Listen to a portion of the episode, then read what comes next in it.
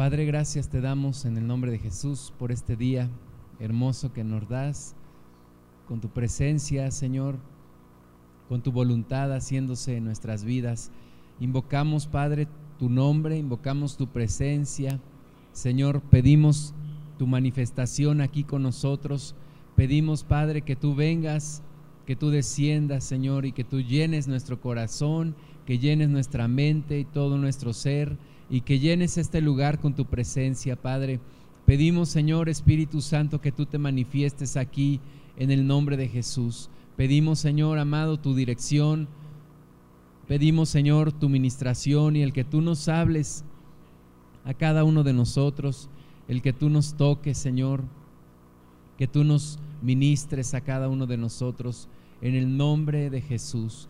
Derribamos todo argumento que se levanta en contra del conocimiento de Dios, lo echamos fuera en el nombre de Jesús y declaramos, amado Padre, tu presencia aquí con nosotros, Señor, que tú tomes el gobierno de todo, de nuestra vida, de nuestras relaciones, de nuestros pensamientos, de nuestra salud, de todo, Señor amado, en este lugar, que tú tomes el gobierno de todo y todo se someta a ti, Señor.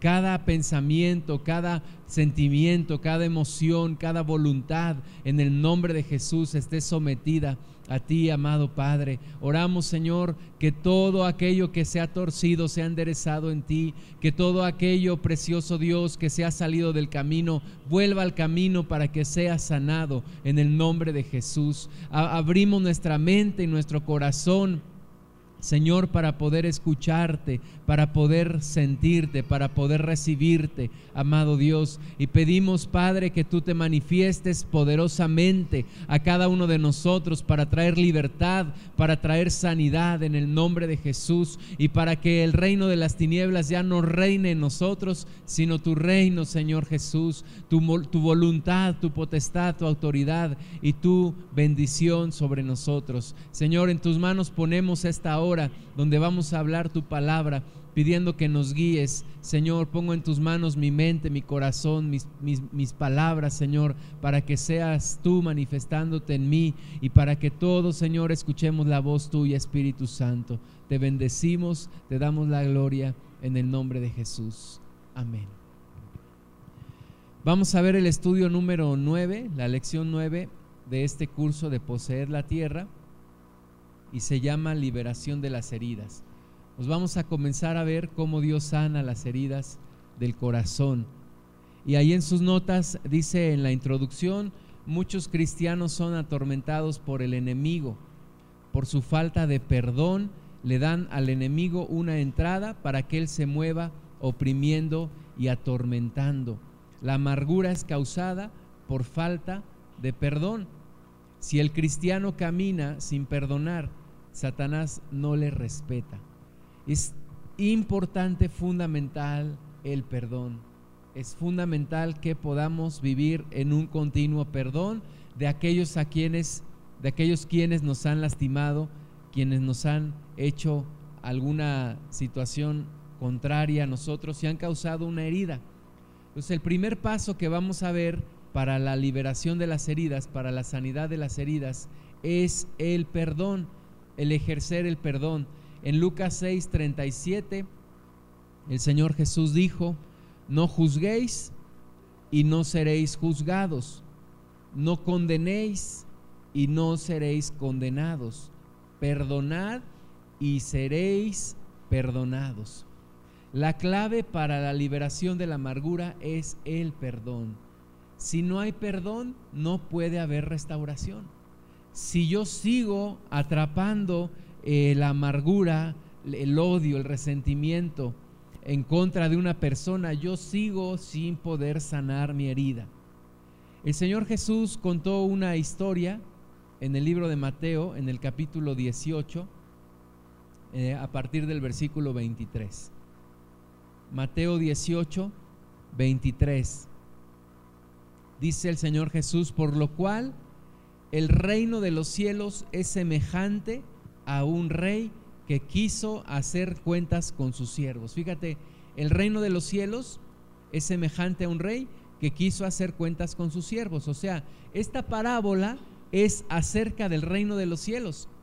Nos está explicando el Señor Jesús una parte importante de lo que es el reino de los cielos. Dice, y comenzando a hacer cuentas, le fue presentado uno que le debía diez mil talentos. A este, como no pudo pagar, ordenó su señor venderle y a su mujer e hijos y todo lo que tenía para que se le pagase la deuda. Entonces aquel siervo, postrado, le suplicaba, diciendo, Señor, ten paciencia conmigo y yo te lo pagaré todo. El señor de aquel siervo, movido a misericordia, le soltó y le perdonó la deuda. Entonces es un rey que comienza a hacer cuentas con sus siervos y uno de ellos dice que le debía 10 mil talentos. 10 mil talentos eh, más o menos aproximadamente eran como 340 mil kilos de plata o de oro. Entonces, este hombre le debía el equivalente a 340 mil kilogramos, digamos, de plata. ¿Te imaginas cuánto dinero le debía? Este siervo tenía una gran deuda con el rey. Y dice la Biblia que este hombre se postró y le suplicaba, Señor, ten paciencia conmigo y yo te lo pagaré todo. Y el versículo 27, que yo quisiera que subrayaran, el versículo 27 dice, el Señor de aquel siervo, movido a misericordia, le soltó y le perdonó la deuda. Fue movido a misericordia. El, el rey fue movido a misericordia. Y dice que le soltó y le perdonó la deuda. Versículo 28, pero saliendo aquel siervo, halló a uno de sus consiervos que le debía cien denarios. Este, este hombre que ya había salido, que ya había salido de su problema, que debía más o menos 340 mil kilogramos de plata, ahora encuentra a uno de sus consiervos que le debe 100 denarios. El denario era la moneda más representativa en el imperio romano y era el equivalente a un día de salario, a un día de trabajo. Entonces, el consiervo le debía 100 días de trabajo. O sea, si él hubiera podido trabajar y destinar todo su salario a pagar eh, la deuda, hubiera tardado 100 días, menos de la mitad de un año tal vez, para pagar su deuda. Pero dice que haciendo de él le ahogaba diciendo, págame lo que me debes. Entonces su consiervo, postrándose a sus pies, eh, le rogaba diciendo, perdón, ten paciencia conmigo y yo te lo pagaré todo. Mas él no quiso, sino fue y le echó en la cárcel hasta que pagase la deuda. Viendo sus consiervos lo que pasaba, se entristecieron mucho y fueron y refirieron a su señor todo lo que había pasado. Entonces, llamándole, su señor le dijo, siervo malvado, toda aquella deuda te perdoné porque me rogaste. ¿No debías tú también tener misericordia de tu consiervo, como yo tuve misericordia de ti? Entonces su señor, enojado, le entregó a los verdugos hasta que pagase todo lo que le debía. Así también mi Padre Celestial hará con vosotros si no perdonáis de todo corazón cada uno a su hermano sus ofensas. ¿De qué es la parábola?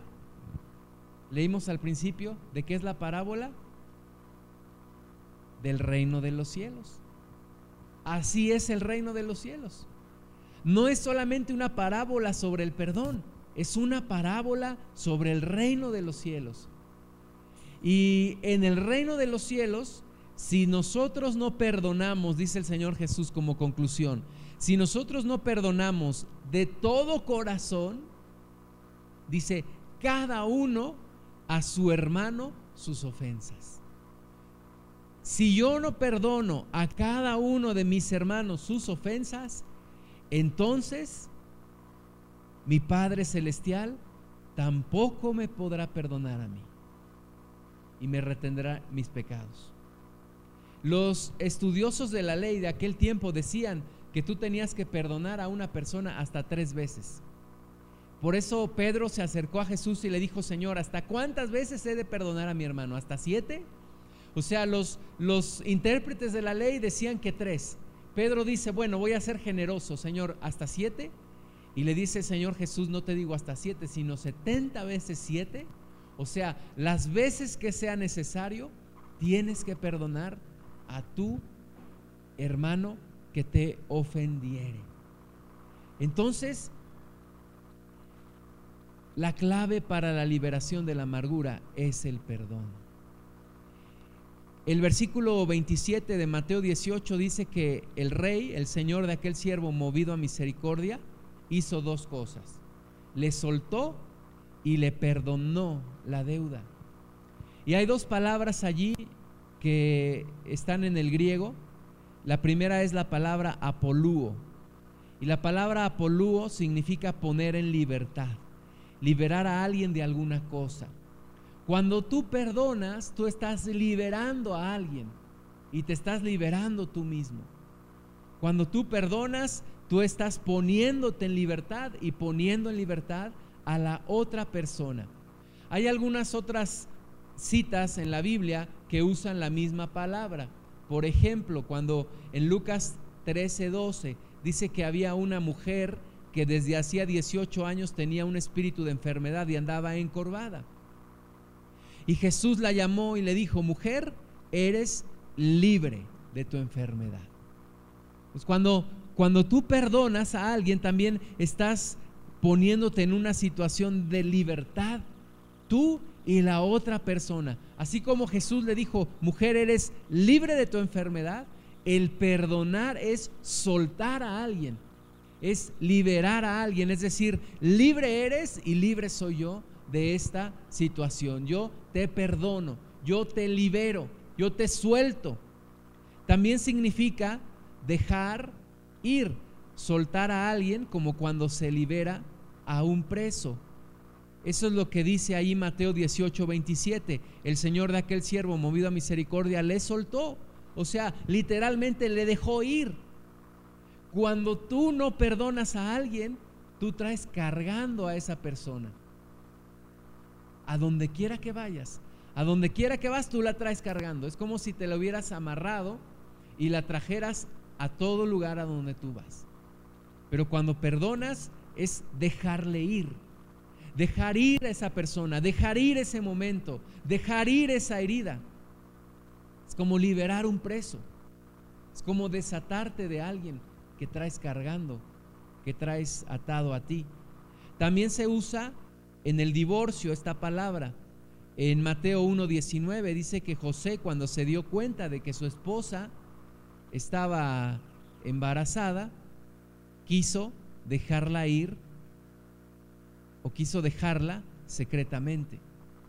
Entonces la misma palabra, el mismo concepto es cuando perdonamos, lo dejo ir lo suelto, lo libero, lo saco también de mi vida, de esa herida. La segunda palabra es la palabra afiami, que quiere decir dejar ir o enviar lejos. Por ejemplo, se usa en Mateo 13:36. Dice que Jesús eh, entró en la casa y acercándose a él sus discípulos le dijeron, explícanos la parábola de de la cizaña del campo. Dice que despidió a la gente, despidió, los dejó ir, los envió lejos. También es cancelar o remitir o perdonar. De nuevo, Mateo 18, 27 dice que aquel siervo movido a misericordia le soltó y le perdonó la deuda. Es perdonar, es cancelar, es remitir, es anular esa, esa deuda. Entonces cuando tú y yo perdonamos a alguien, estamos liberando esa persona. Estamos liberando nuestro corazón y estamos dando el primer paso para que haya una sanidad en el corazón.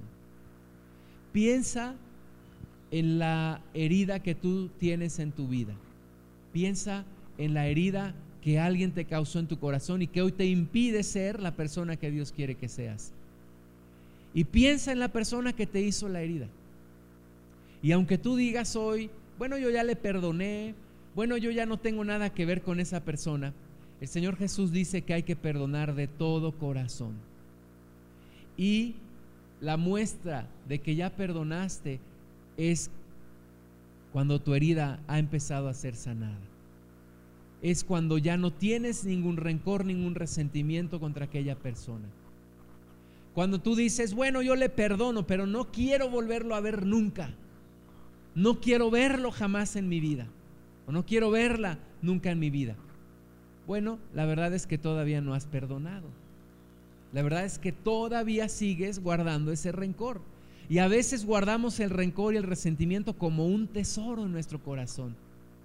Y decimos, no, yo nunca voy a perdonar. Yo, este, esto que me causó eh, se convierte en algo tan tuyo que lo guardas y dices, yo no puedo perdonar a la persona. Y estás atándote a esa persona. Es como si trajeras un cuerpo en descomposición amarrado a ti y ese cuerpo en descomposición se está pudriendo y te está contaminando y tú estás contaminando a otras personas. ¿Por qué? Porque no te has decidido a perdonar. El hacer duro el corazón no es perdonar. El hacerse insensible no es perdonar. El hacerse el duro, el poner una careta, una, un escudo, no es perdonar. Perdonar es abrir el corazón reconocer la herida y decir, perdono a esta persona que me ha causado este daño. Perdón. Ahí empieza el proceso de restauración. El perdón produce la liberación de las heridas del pasado. Una persona que lleva consigo las heridas está atada al pasado. Una persona que no ha perdonado sigue atada al pasado, sigue atada a la experiencia traumática que tuvo en el pasado, sigue atada a las mismas personas que le lastimaron en el pasado. No ha cerrado el ciclo, no ha cerrado esa herida y sigue atada al pasado. Por lo tanto, no puede vivir en el presente.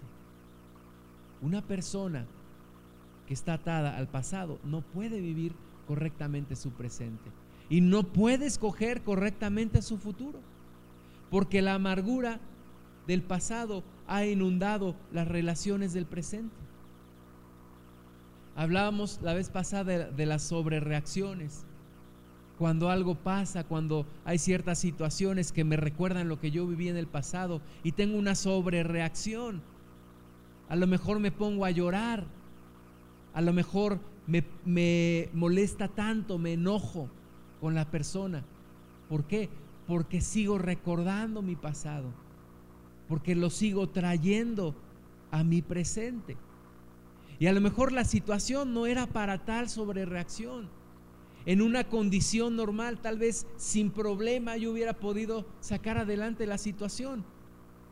Pero mi amargura y mi pasado me hace sobrereaccionar y me impide establecer relaciones correctas con las personas a mi alrededor en mi presente. ¿Por qué? Porque sigo cargando con mi pasado. Sigo trayendo a mi presente mi pasado. Cuando tú traes una herida, por ejemplo, de rechazo, te vas a sentir rechazado por todas las personas en este presente. Y vas a sentir que todo mundo te hace un lado y que todo mundo te menosprecia. Y puede ser verdad en algunos casos, pero no en todos. Lo que pasa es que sigo con mi herida de rechazo. Y sigo con mi herida de rechazo porque no he perdonado a la persona que me causó esa herida. No he perdonado a aquel que me rechazó. Y como no perdono a aquel que me rechaza, pues entonces veo moros con, con trinchete en todo, en todo lugar. Veo personas a mi alrededor que me están rechazando, pero es mi pasado, es mi pasado.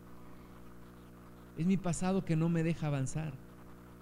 La semana platicaba con una, con una persona, con un matrimonio, y ella me decía, es que tengo problemas con, con, la, con la sobrina de mi esposo. Y le digo, pero ¿por qué tienes problemas? Y es que ella, ella llega a mi casa y se sienta. Y yo le digo, juega. Y no quiere jugar. Y si se la pasa sentada. Y, y me molesta. Le digo, pero ¿por qué te molesta? Y me dice, es que así era yo cuando era niña. Cuando yo jugaba, mi mamá me pegaba. Y entonces llegó un momento en el cual yo ya no jugaba.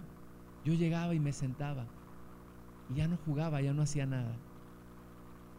Y me dice muy atinadamente, pues yo creo que ahora yo estoy descargando mi odio en contra de esta niña, porque yo me veo reflejada en ella.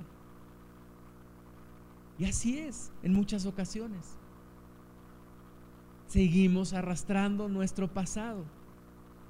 Seguimos arrastrando nuestros problemas. Y es como una bola de nieve que se va incrementando, incrementando, incrementando, incrementando. Nos vamos amargando más, amargando más, amargando más. Y al pasado le seguimos sumando cosas hasta que nos vamos quedando solos, completamente solos. ¿Cuál es la solución? Perdonar, perdonar. Perdonar al que me lastimó, no importa hace cuántos años me lastimó, si yo todavía no recibo sanidad, necesito perdonar a la persona. Necesito perdonarla. El individuo que lleva consigo sus heridas está cautivo con la gente del pasado. Si no has perdonado a la persona que te lastimó, estás cautivo a esa persona. Estás amarrado a esa persona. Juan 20, 22 dice, y habiendo dicho esto, sopló y les dijo, recibid el Espíritu Santo. A quienes remitiereis los pecados, les son remitidos, y a quienes se los retuviereis, les son retenidos. Yo no creo que esto se aplica de la manera en la que la religión lo aplica hoy en la cual tienes que ir y, pedirle perdón a un sacerdote para que te perdone y entonces tus pecados ya son perdonados. Yo no creo que se, se aplica de esa forma, pero yo sí creo que se aplica en una cuestión de que cuando tú perdonas a alguien, como leímos en, en, en Mateo 28, Mateo 18, 27, tú le estás soltando, tú le estás dejando ir. Cuando tú perdonas a una persona, tú le estás remitiendo los pecados. Y cuando tú no perdonas a una persona, tú le estás reteniendo los pecados. Por eso la parábola que el Señor Jesús nos, nos dijo es acerca del reino de los cielos. Porque hay una necesidad imperante de perdonar. Porque de otra manera el pecado continúa en la persona que te lastimó y en ti también. Y no puedes ser feliz mientras sigas cargando con esa herida en tu corazón. Y mientras no te decidas a perdonar, no puedes ser feliz.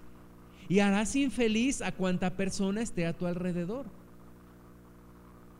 Por eso Jesús dice, a quien remitiere los pecados le serán remitidos y a quienes se los retuviereis les son retenidos. Si retenemos el pecado de otro, nos igualamos a él. Qué situación tan dura, pero así es.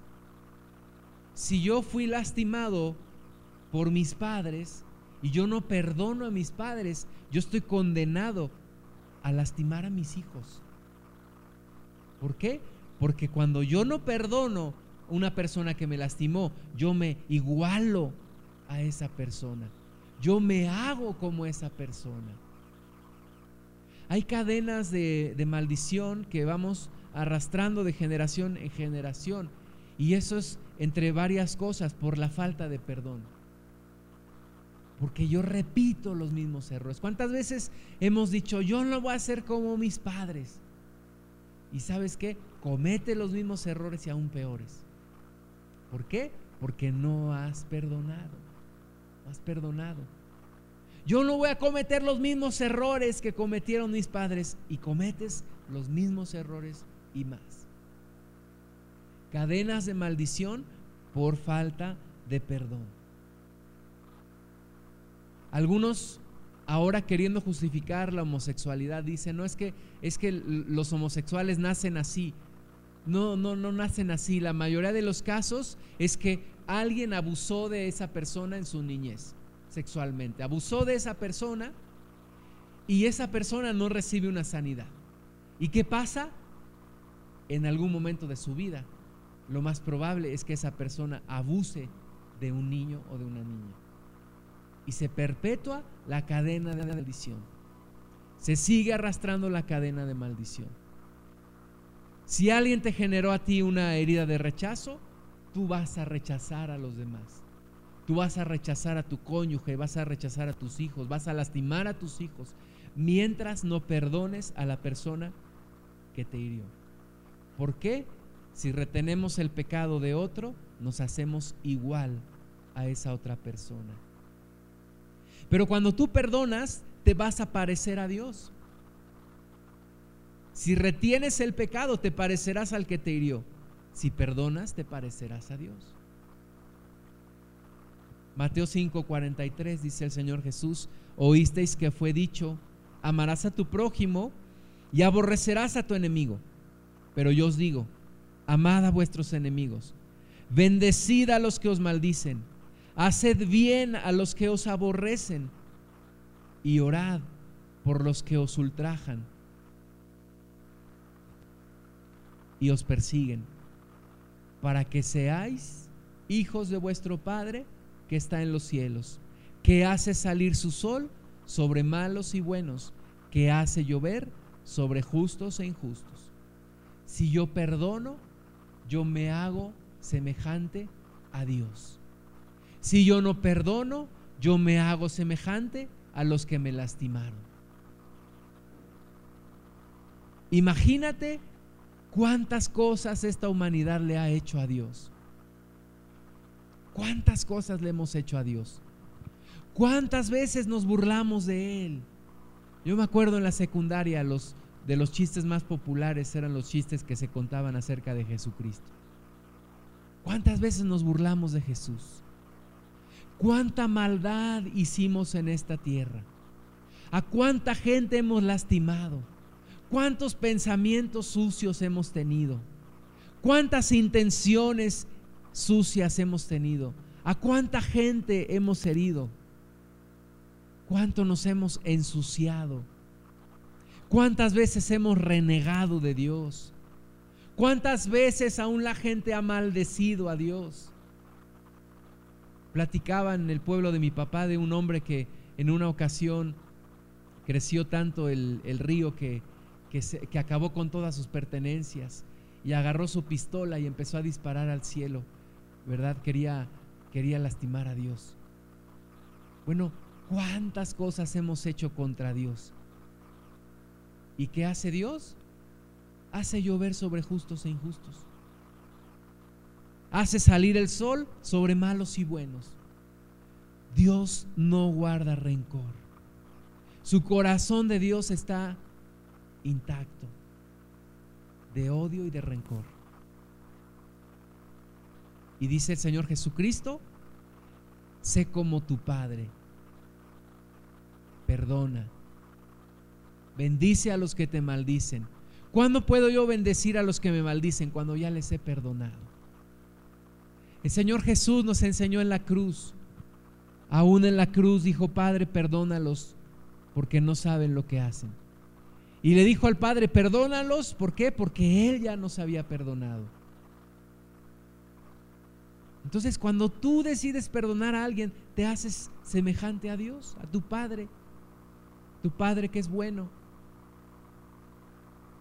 Cuando tú dices, pues Padre, tú a mí me perdonaste 340 mil kilogramos de plata, que no hubiera, poderte, no hubiera podido pagar en el resto de mi vida no te los hubiera podido pagar, era culpable de juicio, tendría que ir al infierno y pagar ahí por la eternidad. Pero esos 340 mil kilogramos de plata tú me los perdonaste. y ahora me pides que yo le perdone sus cien denarios a mi prójimo. Y si yo no le perdono a mi prójimo, tú me vuelves a retener mis pecados. Y yo seré la persona más desdichada y más infeliz sobre este planeta. Es una decisión inteligente también el perdonar. ¿Quieres seguir amargando tu vida? ¿Quieres seguir echándole a perder la vida a los que están a tu alrededor?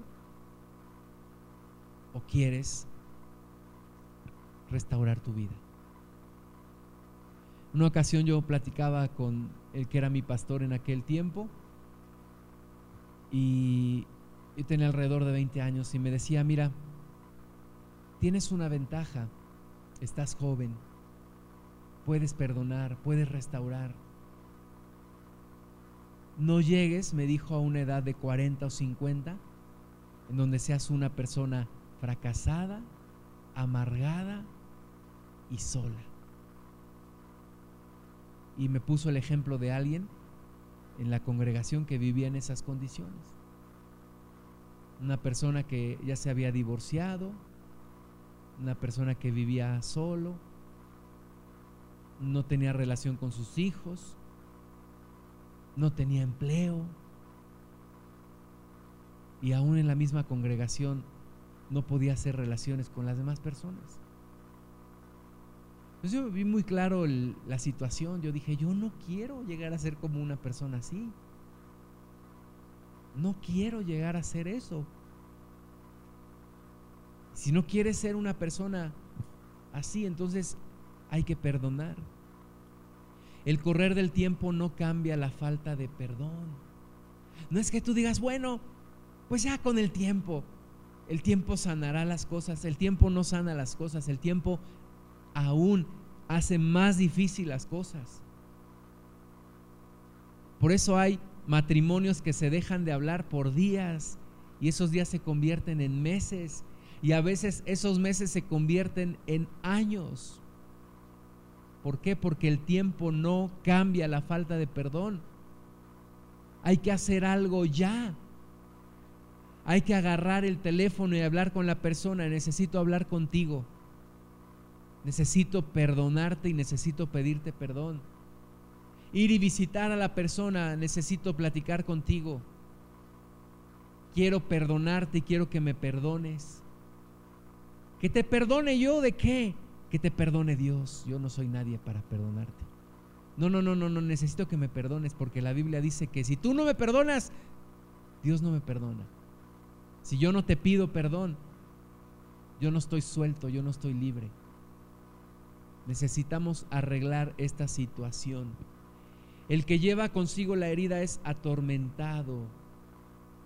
El siervo que se negó a perdonar, allá en Mateo 18, era atormentado, fue echado en la cárcel.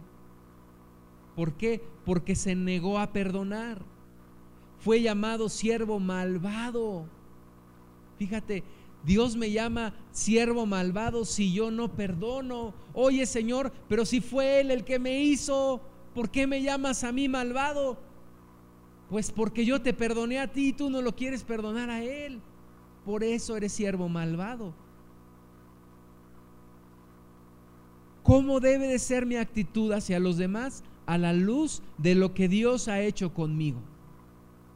¿Cómo debe de ser? Si Dios me perdonó a mí, entonces ¿cómo debe de ser mi actitud hacia los demás?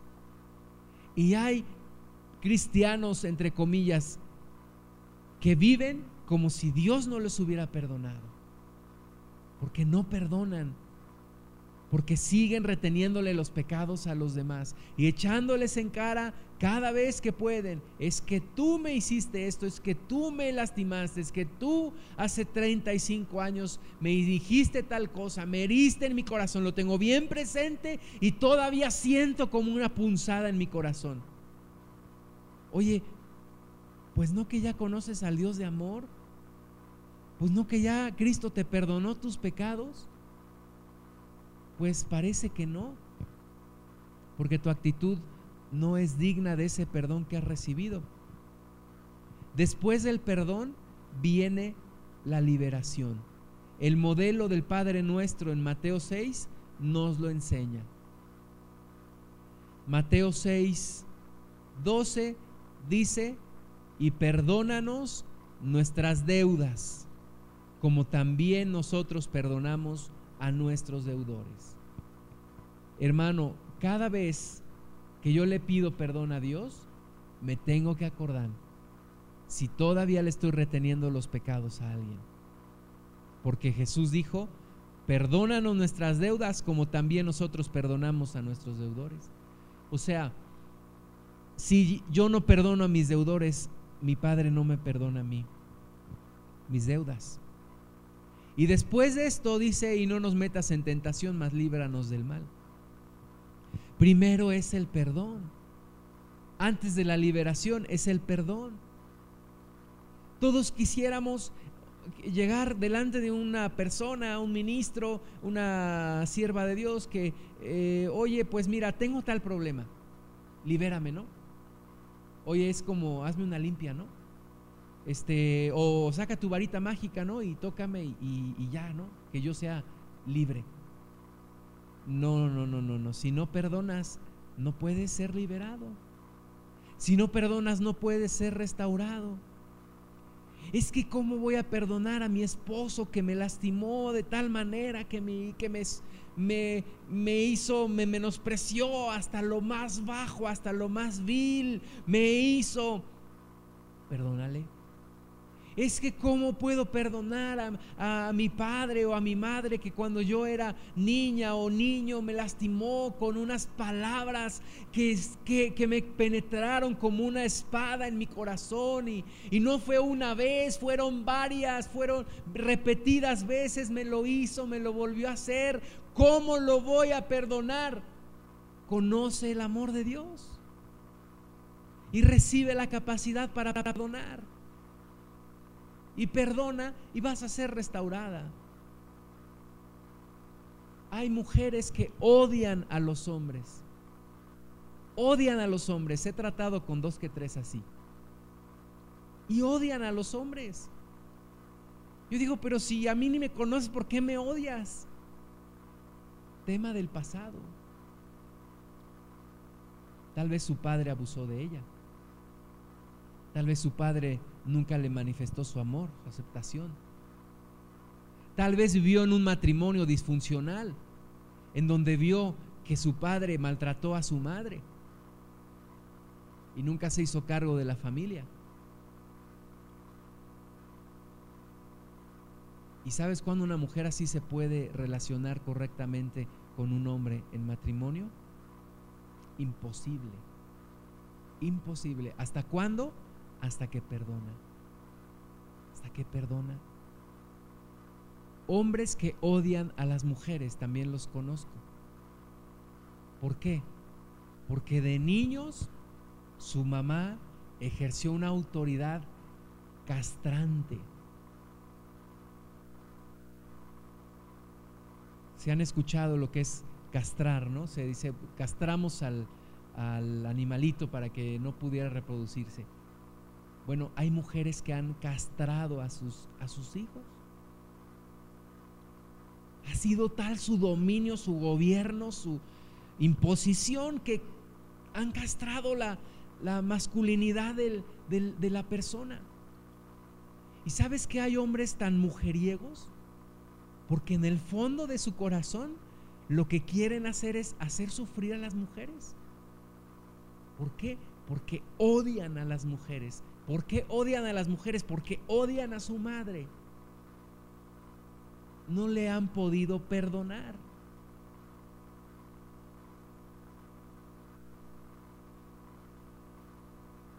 Por eso Jesús dice, Padre, perdónanos como nosotros perdonamos a nuestros deudores mientras yo no reciba una sanidad y no, no le pida perdón y no perdone a aquellos que me lastimaron, no puedo, estoy imposibilitado, es imposible, imposible relacionarme bien con los demás y conmigo y con Dios. Necesito perdonar. Necesito perdonar. El perdón suelta a Dios. El perdón suelta a Dios para perdonarte a ti también. Mateo 6, 14. Porque si perdonáis a los hombres sus ofensas, os perdonará también a vosotros vuestro Padre Celestial. Mas si no perdonáis a los hombres sus ofensas, tampoco vuestro Padre os perdonará vuestras ofensas. Y sabes que yo creo que todavía no entendemos esta cita. Porque si ya la hubiéramos entendido, sería una corredera de cristianos perdonando a papá, a mamá, a cónyuge, a vecino, a vecina, tío, tía, amigo, amiga, hermano en Cristo. Y hoy, hoy no lo vemos así. Hoy vemos todavía una bola de personas inmaduras guardándose su rencor, guardándose su odio. Hoy no hay voluntad para restaurar relaciones. No hay voluntad para perdonar. Nos falta, hermanos, nos falta. Un tiempo en, en, mi vida en la cual Dios trató mucho este tema conmigo, muchísimo. Yo pedí perdón a las personas que yo tenía que, que pedir perdón y, perdoné a quienes tenía que perdonar. Pero aún busqué ayuda de una, de una hermana que era, era psicóloga, siendo yo copastor de la iglesia. Fui, estuve dos sesiones con, con ella y le platiqué mi historia y me dijo, tienes que perdonar. Y le dije, oye, eso ya lo sabía. Yo quería que tú me dijeras algo así como que más complicado, ¿no? Me dijo, no, el tema es que tienes que perdonar. Si quieres perdonar ahorita, le digo, sí, pero la persona a la que tengo que perdonar no está aquí. No te preocupes, perdónale aquí y luego la buscas. Y ahí en su consultorio le pedí perdón a esta persona y perdoné a esa persona. No estoy diciendo que yo sea perfecto, pero creo que pocos, pocas personas en las congregaciones piden ayuda. Y no es que no la necesitemos, es que o nos da pena, o no queremos, o no hemos entendido. Pero Jesús lo dice una y otra vez. Marcos 11:23. Porque de cierto os digo que cualquiera que dijere a este monte, quítate y échate en el mar, y no dudare en su corazón, sino creyere que será hecho lo que dice, lo que diga le será hecho. Por tanto os digo que todo lo que pidiereis orando, creed que lo recibiréis y os vendrá. Y cuando estéis orando, perdonad. Fíjate, y cuando estéis orando, perdonad. Si tenéis algo contra alguno, para que también vuestro Padre que está en los cielos os perdone a vosotros vuestras ofensas. Porque si vosotros no perdonáis, tampoco vuestro Padre que está en los cielos os perdonará vuestras ofensas. Mis amados hermanos, en el cielo no va a haber ni un amargado ni una amargada. No va a haber ni uno que no haya perdonado todo lo que tenga que perdonar. ¿Por qué? Porque si tú no perdonas a los demás, tampoco Dios te va a perdonar a ti. Tampoco. Platicaba el otro día con un varón y yo le preguntaba por su padre. Dice, oye, ¿y tu papá? Me dice, tengo años, años que no lo veo me dice, ¿crees que tenga que verlo? Y le digo, pues yo creo que sí.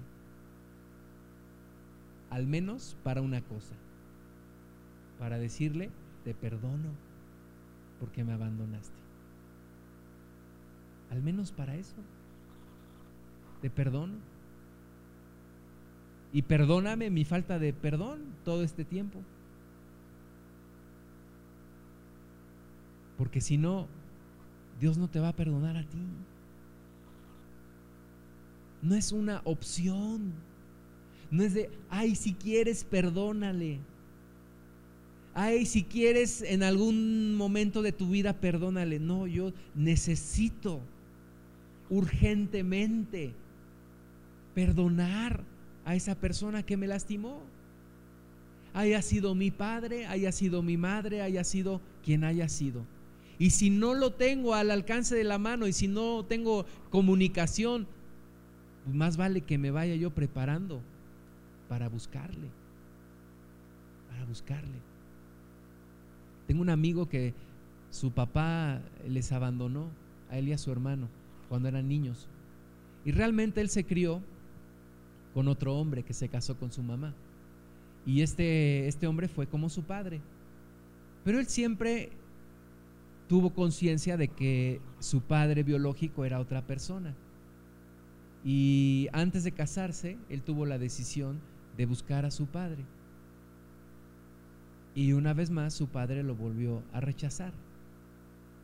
Pero eso no era lo importante, lo importante era perdonar a su padre y decirle, te perdono. Ya no me debes nada, ni yo a ti, porque también te pido perdón me libero, me suelto de ti. Si quieres restaurar la relación, qué bueno. Si no quieres restaurar la relación, bueno, mi objetivo era este, decirte, no me debes nada.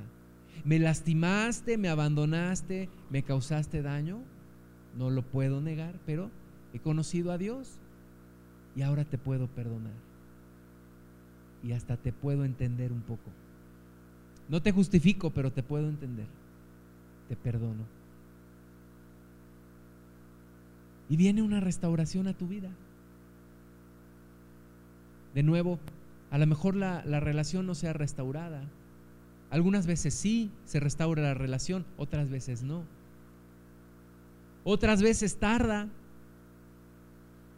Pero lo importante es ser perdonado y perdonar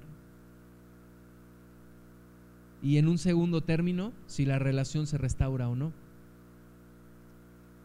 Un pecado que no ha sido perdonado da lugar a que entre Satanás.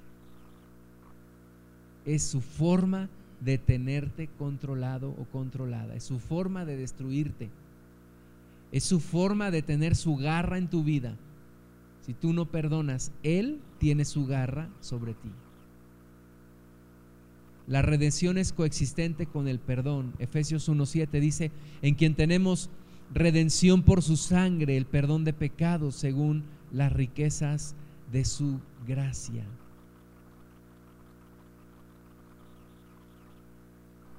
El perdón suelta a Dios para perdonar a otros también. Leímos que el Señor Jesús dijo lo que atéis en la tierra en Mateo 18, 18 dice, de cierto os digo que todo lo que atéis en la tierra será atado en el cielo, y todo lo que desatéis en la tierra será desatado en el cielo. Unas sencillas palabras de perdón desatan gran bendición en el cielo sobre mi vida. Unas sencillas palabras, ni rebuscadas, ni un discurso complicado que luego te enredas en tus propias palabras. No, no perdóname y yo te perdono a ti. Todo mira, todos estos años he vivido guardándote rencor, pero hoy he decidido ser diferente. Quiero decirte que te perdono y quiero decirte y quiero pedirte que me perdones tú a mí. Y eso en el cielo se desata una bendición sobre tu vida.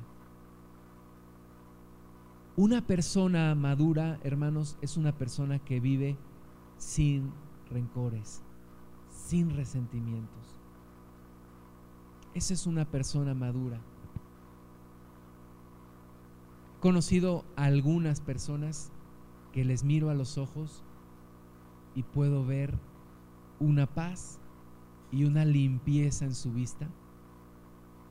Y puedo ver que no hay rencor y que no hay resentimiento. La Biblia dice levantar las manos sin ira ni contienda. Cuando levantamos las manos y tenemos ira y contienda, Dios lo ve. Dios lo ve. Y delante de Dios tenemos un problema. Mateo 18, 19, otra vez os digo que si dos de vosotros se pusieren de acuerdo en la tierra acerca de cualquiera cosa que pidieren, les será hecho por mi Padre que está en los cielos. Porque donde están dos o tres congregados en mi nombre, allí estoy yo en medio de ellos. Cuando nos ponemos de acuerdo, cuando busco a la otra persona, ya no para, para discutir. Ahora, cuando yo busco a la otra persona, yo tengo que estar preparado. Estar preparado porque qué tal si la otra persona no solamente no me quiere perdonar, sino que me vuelve a agredir. Pues yo tengo que estar preparado, guardar mi corazón y decirle, bueno, mira, no voy a caer en una discusión de nuevo contigo. Yo vine para pedirte perdón y, yo he cumplido y, y yo te perdono. No volver a entrar en una discusión.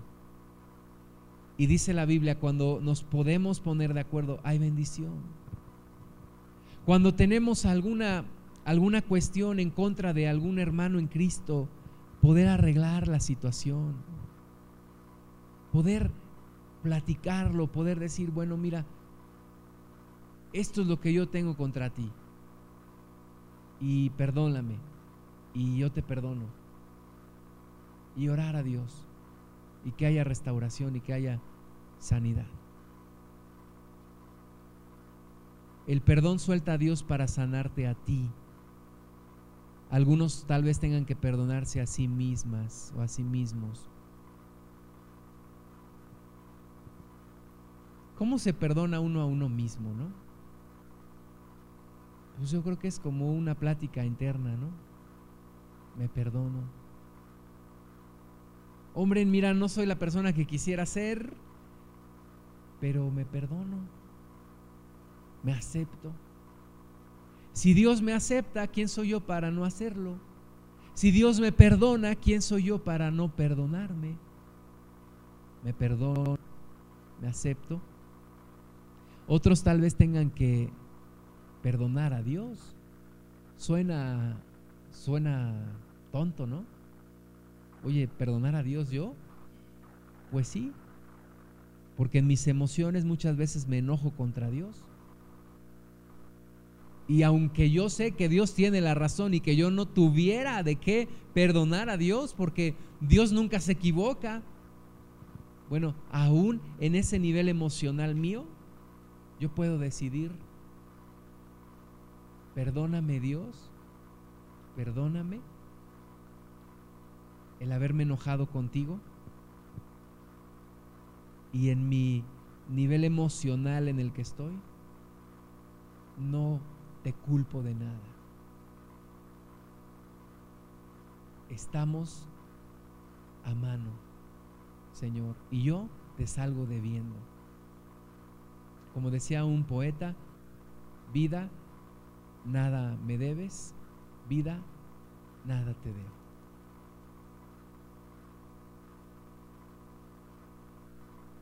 necesitamos entrar en esta dinámica del perdón. El perdón es un acto de voluntad. Tú escoges perdonar. Después lo vas a sentir, pero primero es decidirte perdonar. Y a medida que vas soltando a la persona, Dios va sanando tu herida. Sé como Dios perdona, perdona. Te voy a dejar una tarea que viene ahí en tus, en tus notas, enumera todas las relaciones que no fueron buenas en tu pasado. Con tu papá, con tu mamá, con tu hermana, con tu hermano. Enuméralas, ponlas. No digas, no, no, no, este, no, no lo voy a hacer. No, hazlo, hazlo. Si todavía te cuesta trabajo, es que todavía necesitas perdonar. Ahora, haz un análisis para encontrar la razón por la cual esas relaciones no fueron buenas. Es que mis padres me rechazaron, es que mi padre me abandonó, es que no recibí palabras de afirmación, es que fui maltratado o maltratada, es que no fui eh, la persona favorecida, había un consentido o una consentida en mi casa y yo no era. Es que siempre hubo un maltrato hacia mí, favoritismo. Era como un bullying en mi familia, ¿no?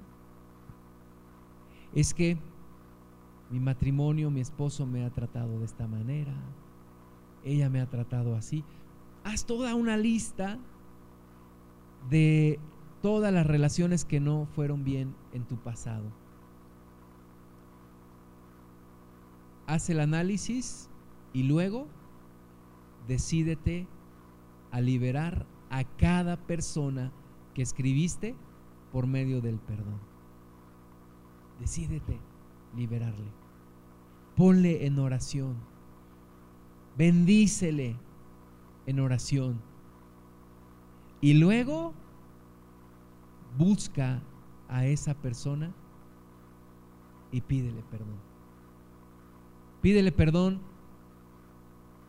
por haberle guardado rencor durante tanto tiempo y dile que le perdonas. Hermanos, hay bendición cuando haces esto. Cuando haces esto hay bendición. Te quiero decir, yo conocí a Cristo eh, y yo le hablaba a mis hermanas y yo les predicaba a mis hermanas y a mis papás. Y Dios empezó a tratar conmigo en mi corazón. Algunas, algunas situaciones yo le había, eh, había perjudicado a una de mis hermanas. Había tenido actitudes que le lastimaron. Y cuando Dios me trató eso en mí, yo hablé con mi hermana y le pedí perdón. Meses pasaron para que ella recibiera Cristo. Cuando yo me di cuenta de que mi relación con mi padre necesitaba restauración, pasaron varios años en Cristo para que yo me diera cuenta y pasaron varios años para que yo hiciera algo. Y un día, en una habitación de un hotel, me puse a escribirle una carta a mi padre y otra a mi mamá. Y meses después se entregan a Cristo. De verdad, hay bendición. Se suelta algo especial. Y tal vez una situación en tu vida que no has podido ver y que has estado orando por mucho tiempo. Tal vez has estado orando iniciar una relación sentimental o restaurar tu relación con tus hijos o casarte o que tu matrimonio sea sanado. ¿Y sabes qué? A veces no lo has recibido porque te ha faltado esto, perdonar. Y cuando no perdonas es como si le estuvieras deteniendo a Dios su mano para que te bendiga. Pero cuando perdonas, Dios ya no tiene ningún impedimento en bendecirte y en hacerlo abundantemente. Cierra tus ojos un momento, por favor. Amado Padre, venimos delante de ti pidiendo que nos hagas sensibles a tu voluntad, que nos hagas sensibles a lo que tú quieres en nuestra vida. Señor, hay heridas de rechazo, hay heridas de maltrato, hay heridas de abuso hay destrucción, Señor, en nuestros corazones. Padre, hubo papás ausentes, hubo mamás que maltrataron con golpes y con palabras. Señor, ha habido esposos que abusan de su esposa Señor, hay mujeres que han lastimado el corazón de su esposo. Padre, tú sabes toda la historia de destrucción, de maldad, de injusticia. Pero hoy nos estás llamando a perdonar. Para que tú también nos puedas perdonar a nosotros y puedas sanar toda herida en nuestro corazón. Señor, trata con nosotros, por favor. Habla en lo personal, en lo íntimo, allá donde nadie más puede llegar, Señor. Padre, quita el corazón de piedra y pon un corazón de carne, Señor, por favor. Donde puedas tocar, donde puedas cambiar la decisión nuestra. Donde estos sentidos que ya están embotados, cerrados a ti, Señor, vuelvan a recuperar su sensibilidad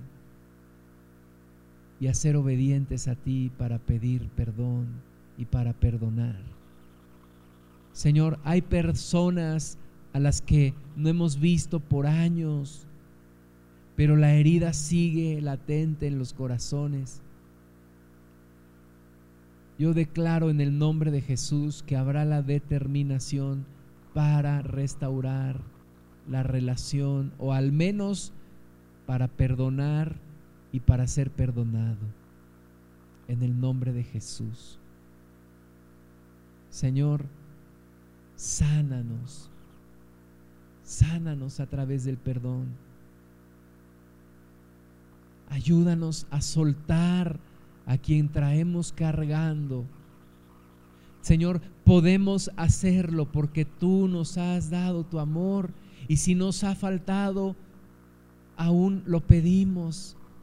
Ese amor que me da la capacidad para ir y perdonar. Para ir y pedir perdón. No importa cuántos años hayan pasado, tenemos vida hoy, Señor, y podemos hacerlo yo decido perdonar aquellos que me han lastimado. Tráelos a tu mente, hermana, hermano. Y empieza a perdonarlos, uno por uno, uno por uno, en el nombre de Jesús. Perdonamos, Señor. Perdonamos y recibimos tu perdón pleno, abundante.